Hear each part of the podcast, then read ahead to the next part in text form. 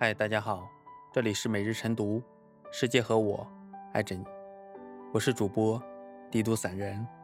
早上七点，我在西安向大家问好。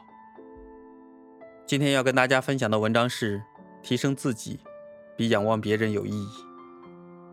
有一句话这样说：成长的意义在于增加人生阅历，丰富生命体验，不断觉察自省，无限接近成熟。过去。我们已经走了很多路，有了丰富的经历，以后还要不断增加阅历，增长自己的见识。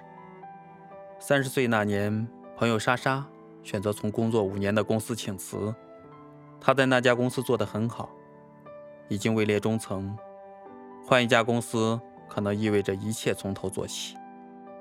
问起离职的原因，她说。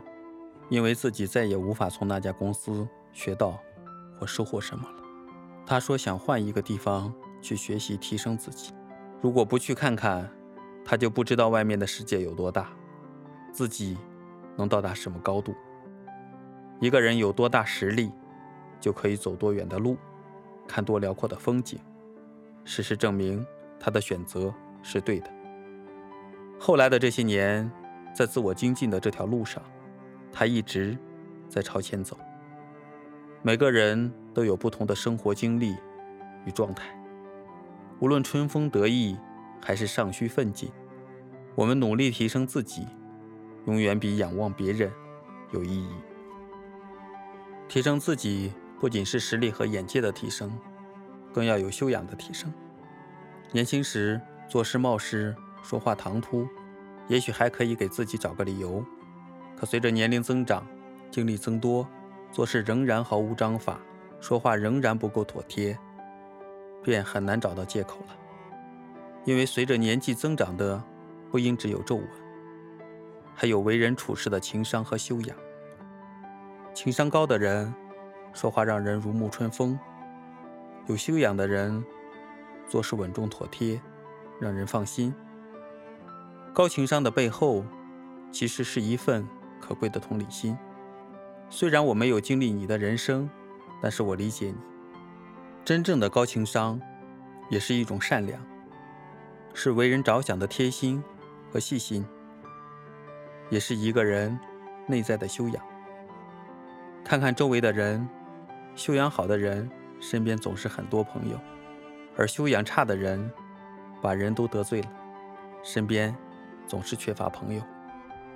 曾经以为学习是学生时代的事，后来才明白，学习是一辈子的事。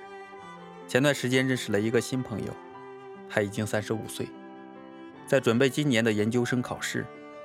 近期所有的空闲时间都用来学习了。我很佩服他，居然还有心力重新读书。他说，之前一直有这个梦想，去年偶然看到招生简章，内心。又开始蠢蠢欲动，所幸家里人理解他，也支持他。有人在网上提问：一个人保持年轻的秘诀是什么？有个回答是：对这个世界保持好奇，不断在学习中提升自己。保持学习有很多形式，有人工作上遇到瓶颈期，所以去考证；有人学习了新的技能，于是开启副业。